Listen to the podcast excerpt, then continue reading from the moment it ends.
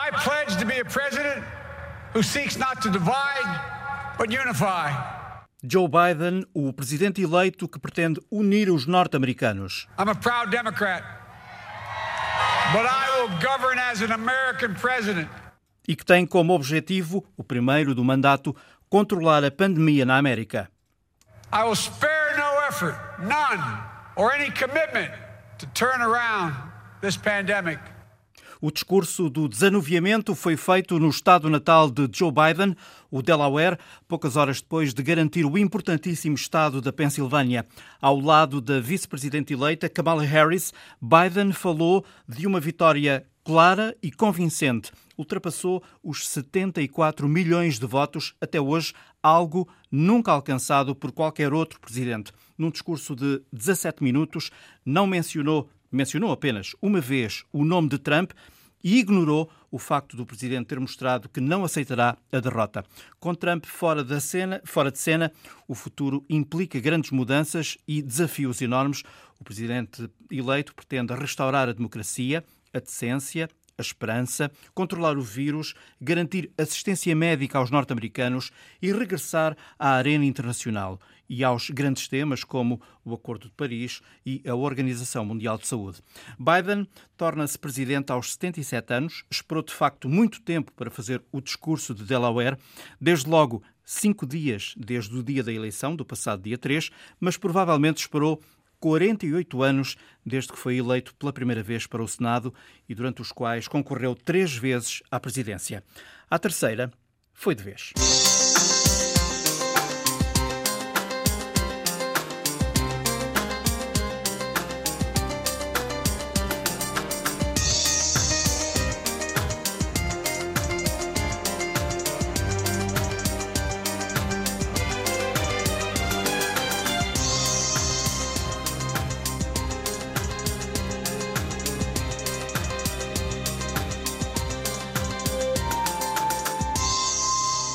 Adiante, os comentários de Felipe Vasconcelos Romão e Viriato Sormanho Marques.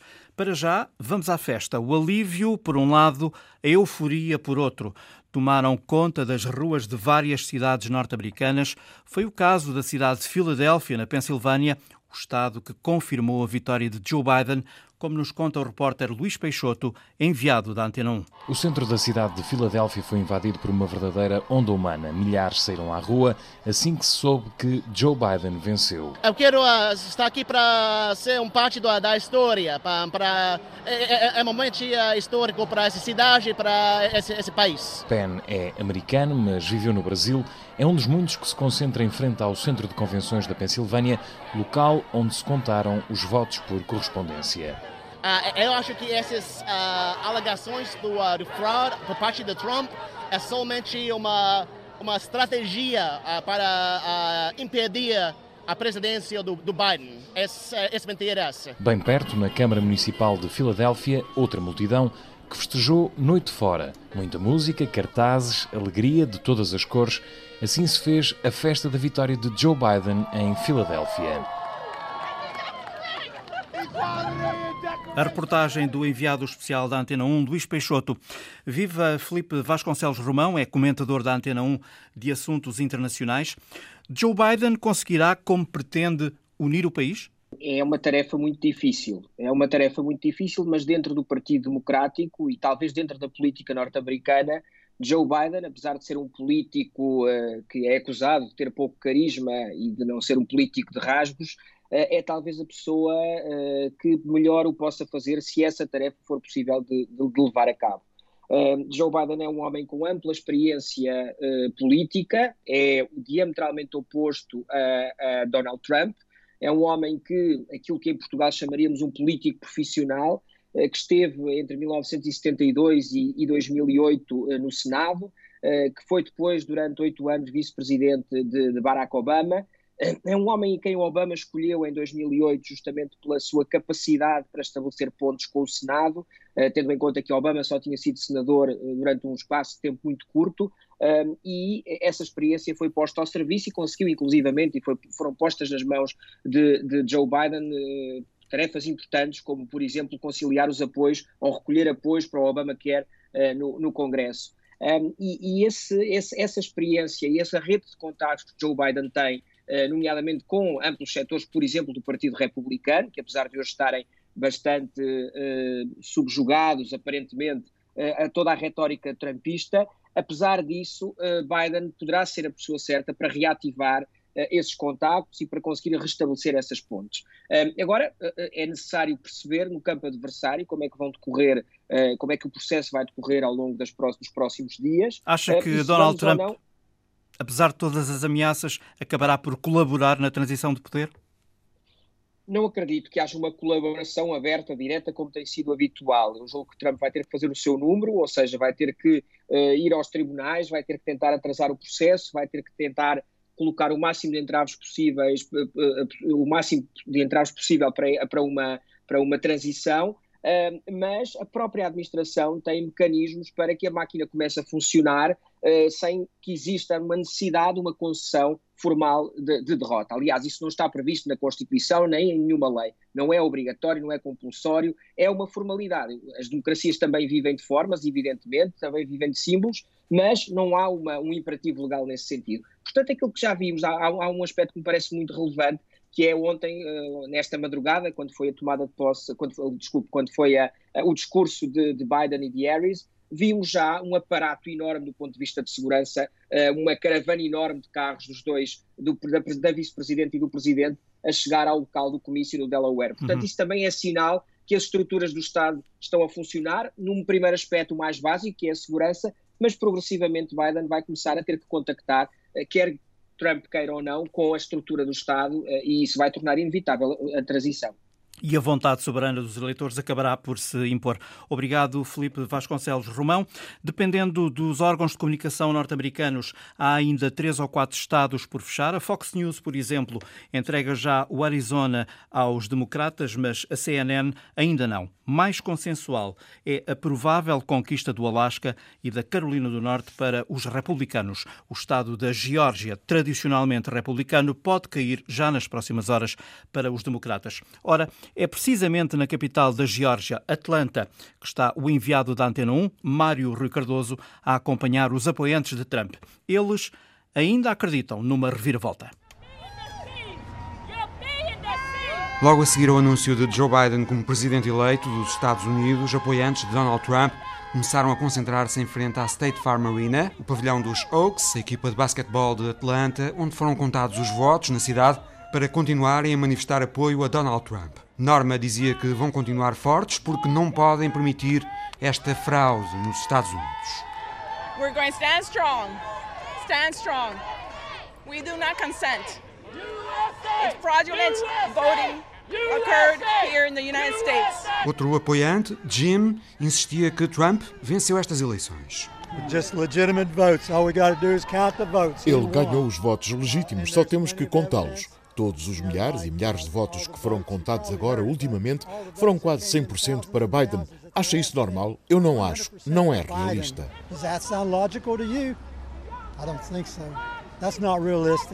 Jim estava na manifestação com um cartaz que dizia há provas de que Trump ganhou o voto legítimo e dava como exemplo a Geórgia, um estado que ainda não está fechado, mas que poderá cair também para Joe Biden. It's always been a Republican state, except I think one time, 72. 92. A Geórgia foi sempre um Estado republicano, exceto em 1992. E reparou nos comícios de Biden e de Trump aqui. Biden teve umas centenas de pessoas e Trump deu um comício em Rome que teve 35 mil pessoas no comício e outras 35 mil que não puderam entrar. As pessoas adoram Trump e há aqui na Geórgia muito mais apoio a Trump. Ele vai ganhar aqui, por muitos, vai ver. He's, a land, he's winning this on a landslide and you'll see. You'll see. Já depois de terminada a conversa, Jim chama-me para me dizer ainda mais uma coisa. Trump is a Christian. Biden says he's a Christian. Trump é cristão. Biden diz que é cristão, diz que é católico, mas não é. Eu sou católico. Nós não podemos ser católicos e defender o aborto. Isso é matar crianças. Não se pode fazer isso. Ele não é católico. Outro apoiante, Bill Chapman, falava em precipitação dos média. Nenhum resultado foi certificado pelos representantes legais. Só temos, por enquanto, uma narrativa dos mídias de que Joe Biden é o presidente. No ano 2000, levámos 37 dias a escolher o presidente por causa de problemas legais com o voto. E este ano volta a haver problemas óbvios com o voto em muitos estados. E citava um episódio que gerou aqui alguma celeuma, uma atualização de contagem no Michigan que dava todos os votos para Biden e zero para Trump. Depois a atualização foi corrigida com a explicação que tinha sido um erro do software utilizado. Uh, basically technical problems Houve ah, basicamente problemas técnicos. Houve observadores do processo que não foram autorizados a fazer observação a uma distância adequada para poderem verificar se o que estava a acontecer era legal e legítimo. A campanha Biden e os seus apoiantes não autorizaram que esse processo legal decorresse normalmente. E um dos principais problemas foi o software Dominion, que foi utilizado em muitos condados, no Michigan e noutros estados. Esse software mudou 6 mil votos de Donald Trump para Joe Biden, supostamente por uma falha de software.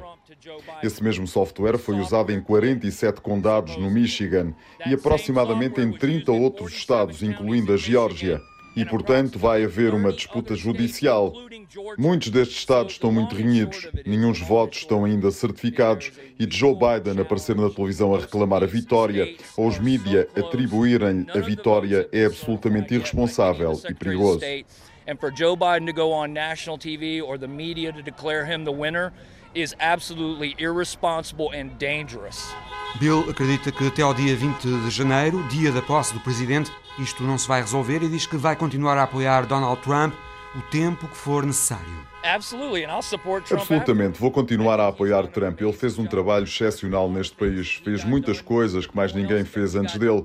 Criou oportunidades para as minorias, financiou as universidades para negros, fez a reforma das prisões, teve a taxa de desemprego de afro-americanos mais baixa de sempre, a taxa de desemprego de mulheres mais baixa de sempre, o mesmo para os asiáticos, cortou impostos, desregulou, nomeou quase 200 juízes federais três juízes do Supremo Tribunal, fez tudo exatamente como disse que ia fazer. Uma negra, Linda Brown, era das mais ativas no protesto em Atlanta. Vamos para tribunal. Era por isso que eles não queriam Hemi Coney Barrett no Supremo Tribunal. Eles sabem que o mal que têm feito vai esbarrar no Supremo Tribunal. As coisas deles não vão para a frente no tribunal. Ali vai mandar a lei, a Constituição, a forma certa de governar a América. Vai-se acabar a patifaria e a mentira que está a acontecer na América. Linda não poupava nas acusações aos democratas de corruptos. Acho que Biden, Kamala Harris e os democratas estão a tentar enganar-nos. Já sabíamos isso antes da eleição. São corruptos, venderam a América à China e é por isso que estão a tentar desesperadamente roubar esta eleição. Antes das 11 ou da meia-noite de terça-feira, o presidente ganhava. E apelava aos negros que votaram massivamente em Biden para que pensassem mais em quem votam. O meu povo tem de abrir os olhos, mas eles nem abrem um livro, eles nem procuram para tentar saber a verdade. Mas eu não vomito o que me dizem, penso pela minha própria cabeça. Não vejo televisão, não vejo porque sei o que é que eles andam a fazer. O negócio do entretenimento é nojento. Andam a aliciar as crianças, a aliciar as pessoas. E eu percebo muito bem quando eles fazem isso. Apoiantes de Trump em Atlanta que se recusam ainda a dar a batalha eleitoral como perdida. Atlanta, Geórgia, é um estado tradicionalmente republicano que pode cair nas próximas horas para os democratas. Já que dissemos que esta foi a eleição presidencial mais participada da história dos Estados Unidos, Donald Trump conseguiu 4 milhões de votos a mais em relação a 2016, fazendo dele o candidato derrotado mais votado de sempre.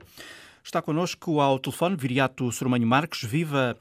Um, mais de 70 milhões de eleitores votaram em Trump, portanto, qualquer coisa como 48% do eleitorado. Uh, ele não só conseguiu a sua base eleitoral de apoio, como ainda acrescentou.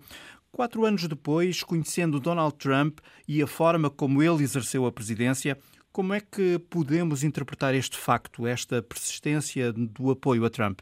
É, é de facto uma, uma pergunta que exige uma, uma resposta que não, não pode ser simplista. Ou seja, eu penso que o, o, Trump, em primeiro lugar, é uma criação, uma autocriação. Ou seja, estamos a falar de uma figura absolutamente carismática, uma figura que tem características que fazem lembrar um personagem do filme, de filmes do Woody Allen, curiosamente.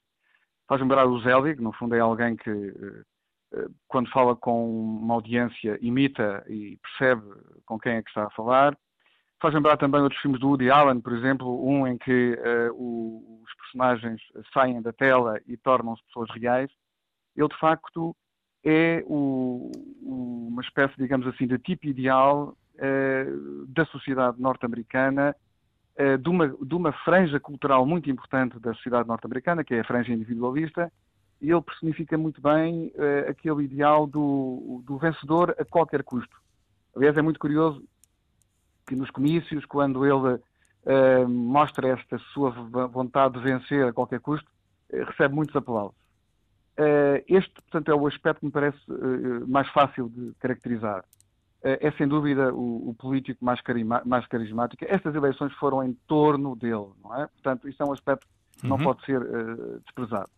Mas o que é mais difícil e o que vai ser mais difícil para Biden e para qualquer, uh, para qualquer, para o sistema político, não apenas para Biden, mas para o Congresso, é que uh, Trump é a bandeira ou o rosto vivo de um coquetel tóxico uh, que tem, de certa forma, desfigurado a alma política da América nos últimos 40 anos. Evidentemente que tudo aquilo que um país tem está sempre dentro de si, não é? Portanto, no fundo, as sementes nascem a partir de Os países como as pessoas desaparecem ou morrem ou ficam doentes a partir de dentro, não é? Portanto, e, e eu diria que ele representa esse cocktail que, que tem vários ingredientes. Um, um deles fundamental é uh, o, o, o, resultado, as consequências negativas do imenso sucesso que os Estados Unidos tiveram com o fim da Guerra Fria, ou seja, com o fim da União Soviética e do, do, do sistema eh, paralelo que existia ao do sistema capitalista, o sistema do socialismo real, isso deu uma espécie de luz verde que foi eh, aproveitada e que foi aprovada por presidentes não só republicanos, mas também presidentes democratas, estou a pensar no Bill Clinton, por exemplo, para uma liberalização uh, do sistema económico e, sobretudo, do sistema financeiro, todas aquelas uh, leis que foram criadas no tempo do Roosevelt para impedir as catástrofes financeiras de 29, que voltaram em 2008, como sabemos, foram abolidas, a concentração de riqueza atingiu níveis que fazem lembrar o final do século XIX, enfim, mas de forma superlativa, como é evidente. A classe média proletarizou-se, hoje em dia temos uma vastíssima classe média proletária, a desigualdade aumentou muito, daí também as tensões raciais, há uma relação direta entre a desigualdade e tensões raciais no, no caso americano. Um, o controle do sistema político federal que é um, um, dos aspectos mais tristes da democracia uh, norte-americana hoje e que também explica porque é que há, há, tantos aspectos em que há uma paralisia do sistema político. O controle, dizia eu, do, do, quer do Senado, quer da Câmara dos Representantes, uh, pelo sistema económico e financeiro é, é, é, enorme. Eu dou aqui apenas dois testemunhos locais. O grande filósofo John Rawls, que faleceu em 2002, portanto muito antes de Trump, já dizia, uh, tristemente, uh, num dos seus livros, que o Congresso dos Estados Unidos é, neste momento, um, uma espécie de leilão onde as leis são compradas e vendidas. E mais recentemente, há dois anos, George Tyler, um analista e um estudioso da política americana, escreveu uma obra chamada Democracia Bilionária, que é uma análise meticulosa da forma como o, o Deus dólar, o Deus dólar é uma expressão do nosso Essa de Queiroz, uhum. o Deus dólar manipula, de facto, o, o, o Congresso. É, é, e, no fundo, eh, transformou a democracia americana numa plutocracia, numa democracia dos ricos. É? Para, ter, para terminarmos a nossa conversa, queria perguntar-lhe se o, o, o, trumpismo, digamos assim, esta uhum. palavra, se veio para ficar. O, trans, o trampismo já eh, vai, eh, e, e, posso talvez tentar fazer também aqui um, uma, uma, certa projeção sobre o que poderá acontecer agora nestes dias. O, trampismo está eh, muito associado a, a, fatores culturais que são muito antigos. Por exemplo, as milícias armadas. Não é? Nós não nos podemos esquecer que essas milícias da supremacia branca que aparecem com trilhadoras, com armas de guerra nos comícios do Trump, elas existem há muito tempo. Uh, antes do 11 de, de, setembro de 2001, o maior atentado terrorista nos Estados Unidos foi feito por milícias desse género, não é? O, o atentado do Timothy McVeigh contra o, a sede do FBI no Oklahoma, que uhum. matou 160 pessoas e feriu gravemente 600 pessoas. Um, um atentado terrorista gigantesco foi feito por essa gente que agora uh, está à espera que Trump lhes dê uma ordem, não é? Portanto, eu, eu diria que o trumpismo uh, vai continuar, vai. Uh, mas o grande teste agora é saber até, até que ponto é que as forças de bloqueio que Trump vai desencadear, nomeadamente a tentativa de chegar até ao Supremo Tribunal, vão funcionar e também saber até que ponto é que a violência armada vai ser evitada. São duas isso... coisas para as quais não têm resposta. E por isso, professor, vamos ficar atentos. Obrigado Com por certeza. ter estado connosco. Já a seguir, um outro pilar do poder norte-americano, o Senado. Não é indiferente um presidente governar com o apoio do Senado ou em permanente conflito com esta Câmara Alta. Acontece que o Partido Democrata falhou a maioria no Senado e, assim sendo, Joe Biden terá de baixar as expectativas. Terá, por certo, problemas com a maioria republicana para pôr em marcha o seu programa. A jornalista Eduarda Maio entrevistou Nuno Monteiro, cientista e professor na Universidade de Yale, nos Estados Unidos.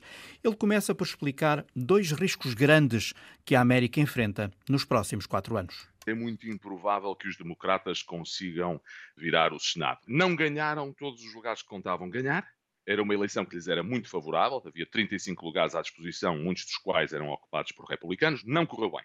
Mas existem ainda dois uh, lugares, dois, duas corridas, que terão, digamos, uma segunda volta, chamemos-lhe assim, que será no dia 5 de janeiro. Curiosamente, ambas no estado da Geórgia. E o motivo é simples: a Geórgia obriga, ao contrário de todos os outros Estados, que para ganhar a eleição não só seja o, o, o candidato mais votado, como tenha mais de 50% dos votos e os candidatos republicanos ganharam, mas tiveram menos de 50% dos votos, porque havia mais do que dois candidatos.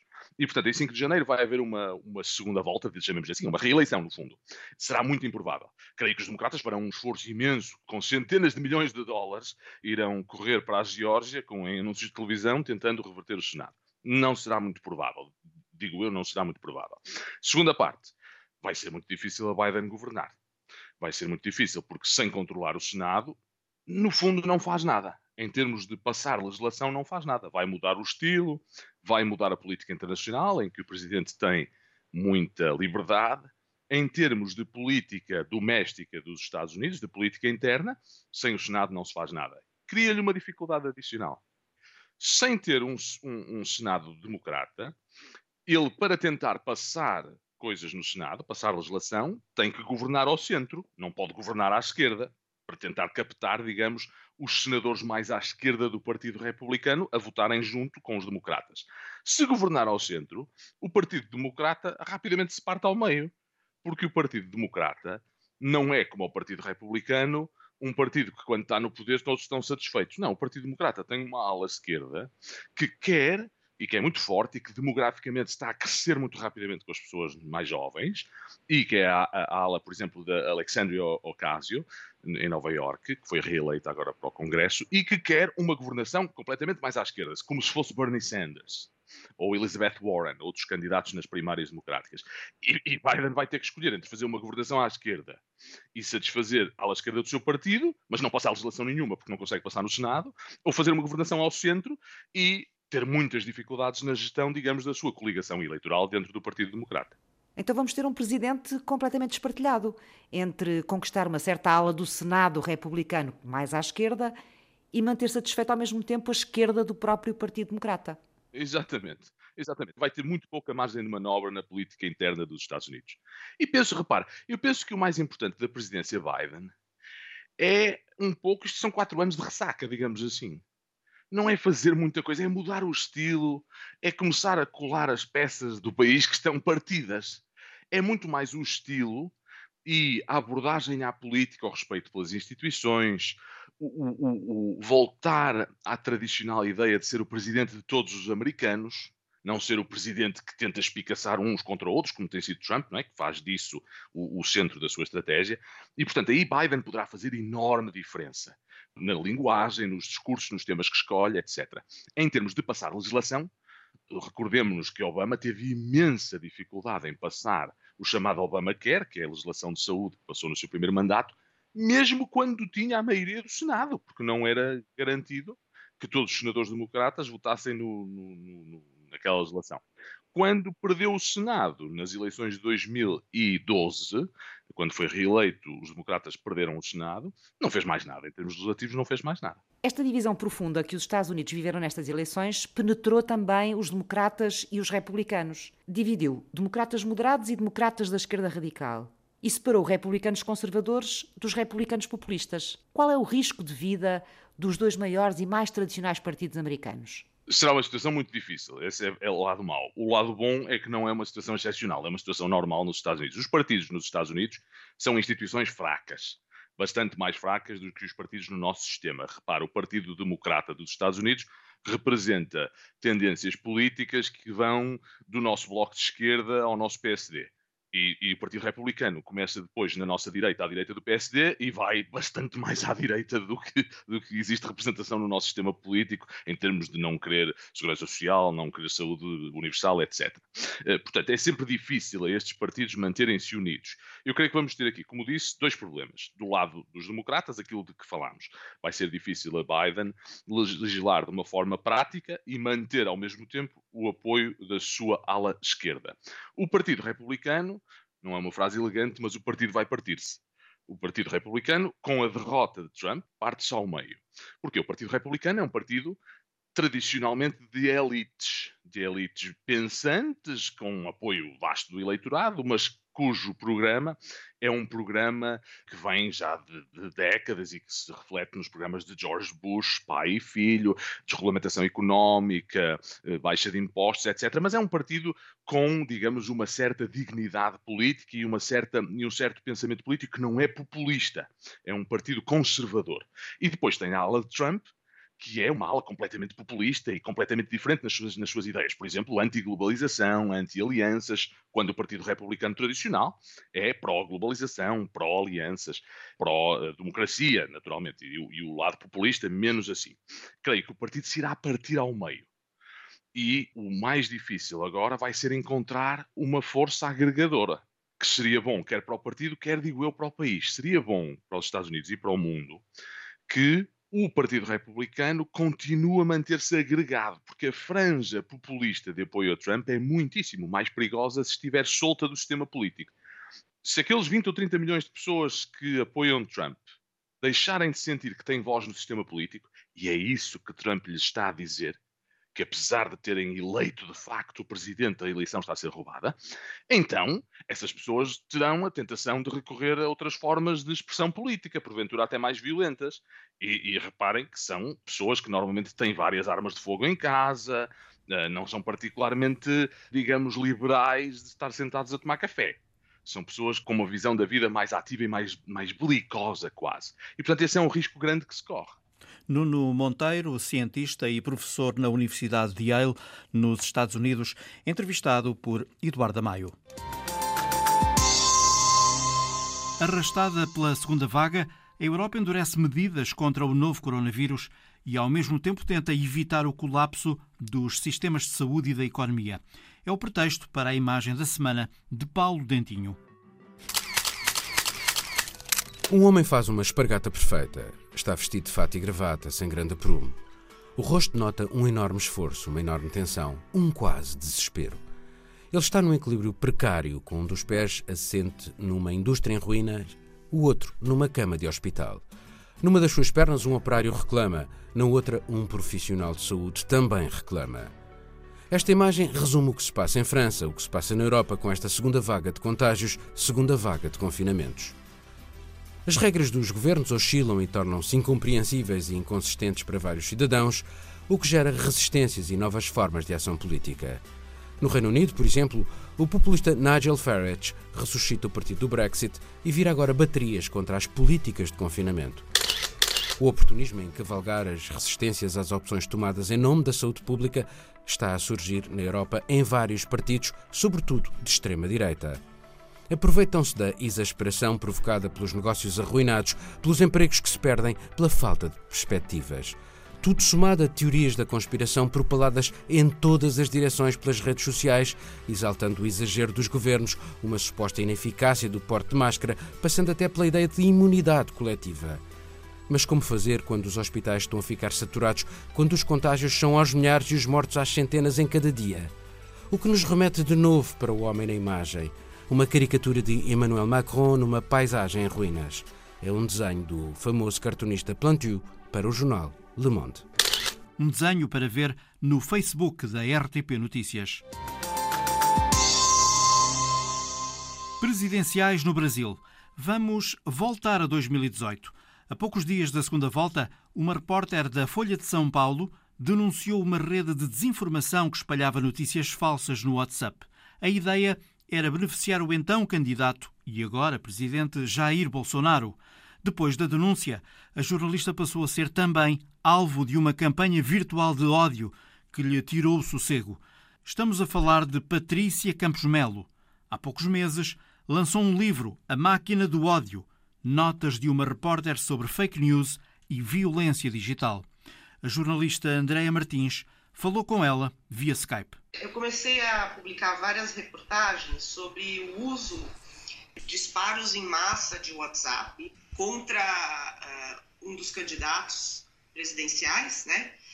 Explicando como era feito esse disparo em massa, né? E que empresários estavam pagando e logo depois que eu comecei a publicar as reportagens, eu comecei, obviamente, a receber muitas mensagens de ódio, mas até então eram só mensagens na internet. Mas aí depois começaram a ligar no meu celular, dizendo eu vou destruir sua cara, mandaram mensagens falando do meu filho que era pequeno, falando olha, se você quer a segurança do seu filho, eh, saia do país, isso não é uma ameaça, é um aviso começaram a distribuir a minha agenda, né, os, os, eventos que eu ia fazer, que eu ia moderar, em grupos de WhatsApp, milhares de grupos de WhatsApp, dizendo, olha, jornalista, sei lá, comunista, não sei o que eles me chamavam, vai fazer esse evento, vão lá confrontá-la.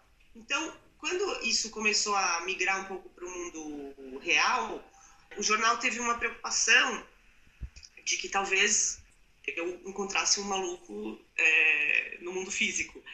Então eles acharam melhor eu ter essa pessoa, um guarda-costas aí andando comigo uns 10 dias, 10, 15 dias. É isso, né? Pra...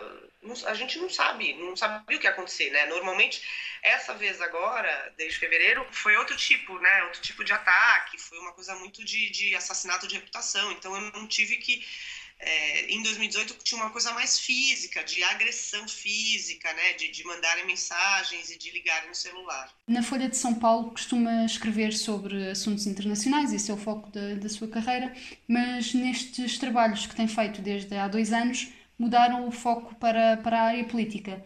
Como é que tem sido acompanhar estes dois primeiros anos de Bolsonaro como presidente do Brasil? Como você disse, Andréia, eu normalmente cobria, fui correspondente em Washington, eu cobria muito política internacional e eu acabei começando a cobrir isso porque eu tinha coberto a desinformação nas campanhas da Índia, nas eleições que eu cobri na Índia e nos Estados Unidos.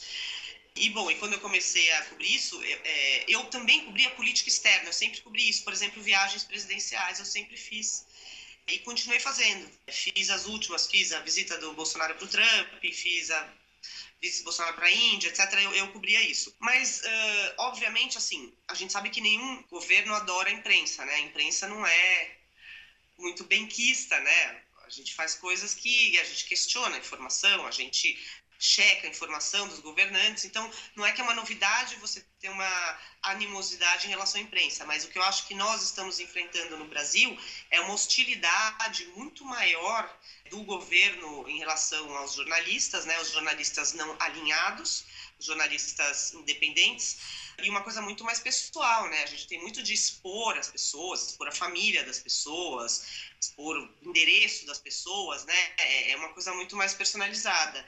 E, e isso dificulta muito o nosso trabalho, né? Você tem um presidente que, por exemplo, poucas semanas atrás, falou que tinha vontade de encher a boca de porrada de um repórter. Ele falou isso um presidente que fez uma piada uh, aludindo que eu oferecia sexo para conseguir reportagem. Tá difícil trabalhar. E considera que, que o facto de ser mulher neste, portanto, neste, nesta situação potenciou ainda mais as acusações e as ameaças de que foi alvo nestes anos? Com certeza. Eu até escrevo no livro assim, eu acho ainda que ser jornalista mulher é uma vantagem incrível, porque a gente, né, a gente tem uma, um, um acesso a metade da população que às vezes jornalistas homens têm mais dificuldade, né, de você ganhar mais confiança, entrar na casa das pessoas. Mas aqui no Brasil, nos últimos anos, você tem uma coisa muito direcionada contra mulheres. Eh, foram várias jornalistas eh, tem agressividade contra jornalistas homens também, tá? Essa coisa de encher a boca de porrada, mas com as mulheres é um grau de agressividade maior e muito misógino, né? É, isso foi, foi comigo, foi com a Miriam Leitão, foi com a Vera Magalhães. É, eles não vão dizer assim, fulana, sua matéria é uma porcaria. Se a pessoa falar sua matéria é uma porcaria, é justo, é do jogo, né?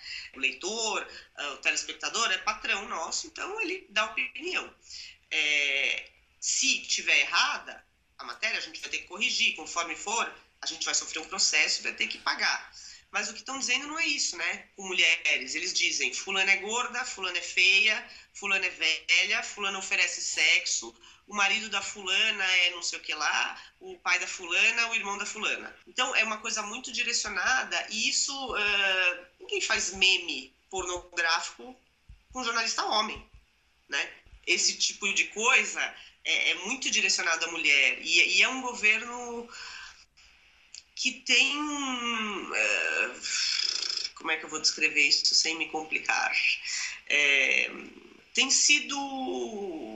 Tem várias manifestações né, do governo que são vistas como misóginas, homofóbicas, né? Então faz parte aí de um, de um caldo de cultura. Há uma parte do livro em que, em que estabelece a comparação entre o Brasil da ditadura e o Brasil atual em que os jornalistas voltam a ser ameaçados e fala, por exemplo, da questão da, da autocensura por parte dos próprios jornalistas que tentam fugir, fugir a este gabinete do ódio.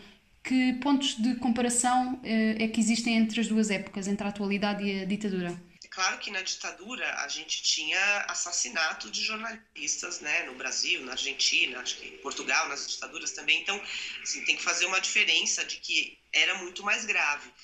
Mas hoje em dia, da mesma maneira que as ditaduras são muito mais sutis e insidiosas, né? Você não tem mais um fechamento do Congresso, uma censura completa do, dos jornais, das TVs. Você tem uma erosão da democracia usando dentro dos princípios democráticos, com governos eleitos. Você tem uma censura que ela também ela é muito mais insidiosa, né? É, você simplesmente você mobiliza todo uma, uh, um braço do governo e apoiadores para incitar apoiadores a atacarem e acabarem com a reputação de jornalistas. Então, assim, a, a gente que faz reportagem uh, investigativa, normalmente o que, que você para para pensar? Eu estou fazendo uma matéria, eu vou pensar, tá bom, eu já ouvi todos os lados, eu já chequei a informação, eu já peguei os documentos e beleza, é só isso que eu tenho que pensar. Agora não, agora você pensa tudo isso e pensa, Bom, depois que eu publicar a matéria, quem eles vão atacar? Eles vão atacar minha mãe, meu pai, meu filho, eles vão falar que eu ofereço sexo, ou eles vão falar que. Porque a gente sabe que vem, vem um ataque. E isso, eu não sei se. Eu nunca cheguei a me autocensurar, mas isso assusta, né? Você para para pensar. É mais uma coisa assim, é uma intimidação que é eficiente, né? Todo mundo sabe, todo jornalista sabe que a gente é alvo, né? Então quando vai escrever e publicar uma matéria dessas, é, que vão tentar achar algum jeito de ou que a gente fala com linchamento, linchamento virtual, né, alguma coisa dessas.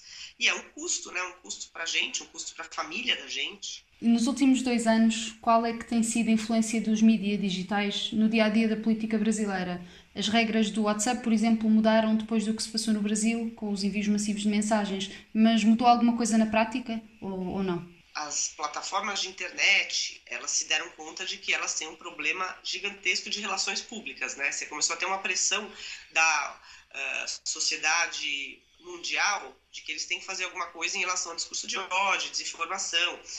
Então, no caso do WhatsApp, eles foram introduzindo todas essas limitações de reencaminhamento de mensagem, que, segundo eles, isso reduz a viralização de, de mensagens que estão ali ganhando muita atração.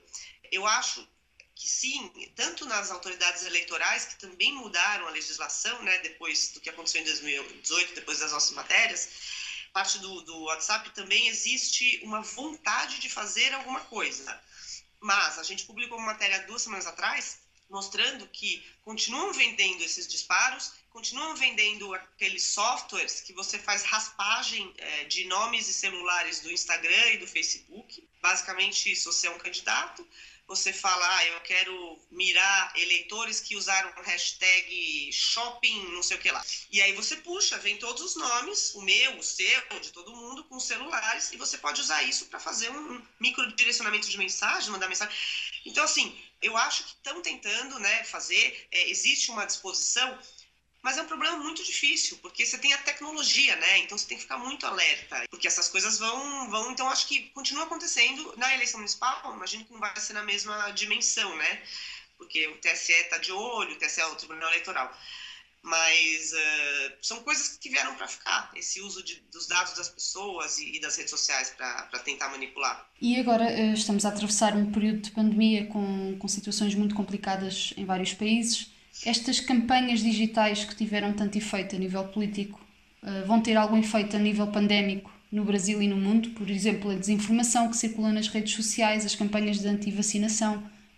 Vai haver algum impacto destas campanhas de desinformação? Gigante, impacto gigante. Para você ter uma ideia, uma das notícias falsas mais compartilhadas no Brasil eram vídeos em que eles mostravam caixões, né, que estariam sendo enterrados com pedras dentro, porque os prefeitos e governadores estavam fingindo que a Covid era grave para conseguir dinheiro.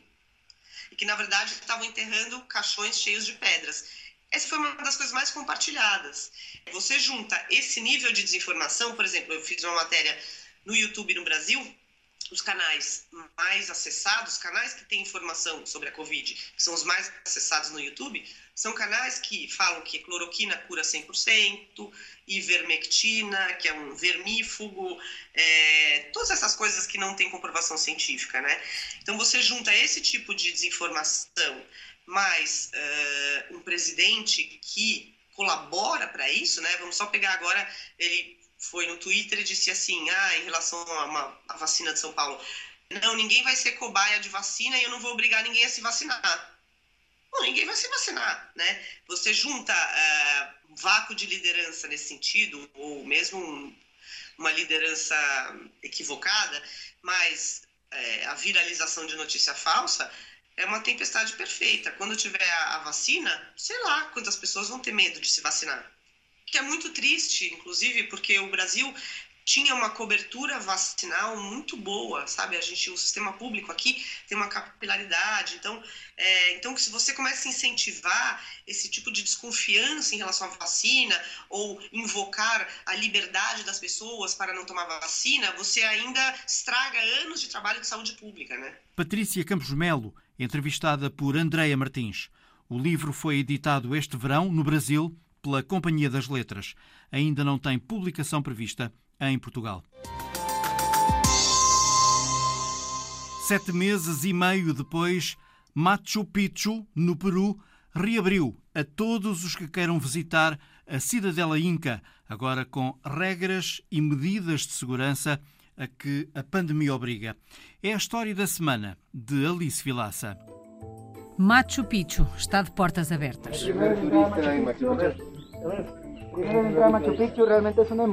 Sete meses e meio depois, os turistas puderam regressar e visitar a cidade Inca, o principal ponto turístico do Peru.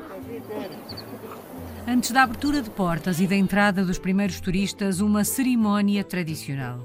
Um ritual Inca agradeceu e pediu a bênção dos deuses. Na cerimónia, transmitida em direto para todo o mundo, ficou a saber-se que é seguro visitar Machu Picchu. Safe travels para Machu Picchu. O ministro da Cultura do Peru fala de um momento especial. Estar aqui em Machu Picchu para todos nós é sumamente especial. É o lugar símbolo da cultura peruana no mundo. Mas não se pode esquecer a pandemia e, por isso, a ministra do Turismo fala de uma reabertura com responsabilidade. Hoje Machu Picchu se abre. Se abre com protocolos e se abre para dizer nos estamos reactivando pero com responsabilidade. Os comboios com destino a Machu Picchu voltaram a transportar turistas quase oito meses depois. A emoção era visível na estação de Ollantaytambo, paragem quase obrigatória para todos os turistas que vão contemplar a cidadela escondida entre a Cordilheira dos Andes. À estação chegaram os primeiros visitantes que não quiseram perder o encontro ou o reencontro com a joia do turismo peruano. Para mim, histórico, não? A abertura depois de quase oito meses.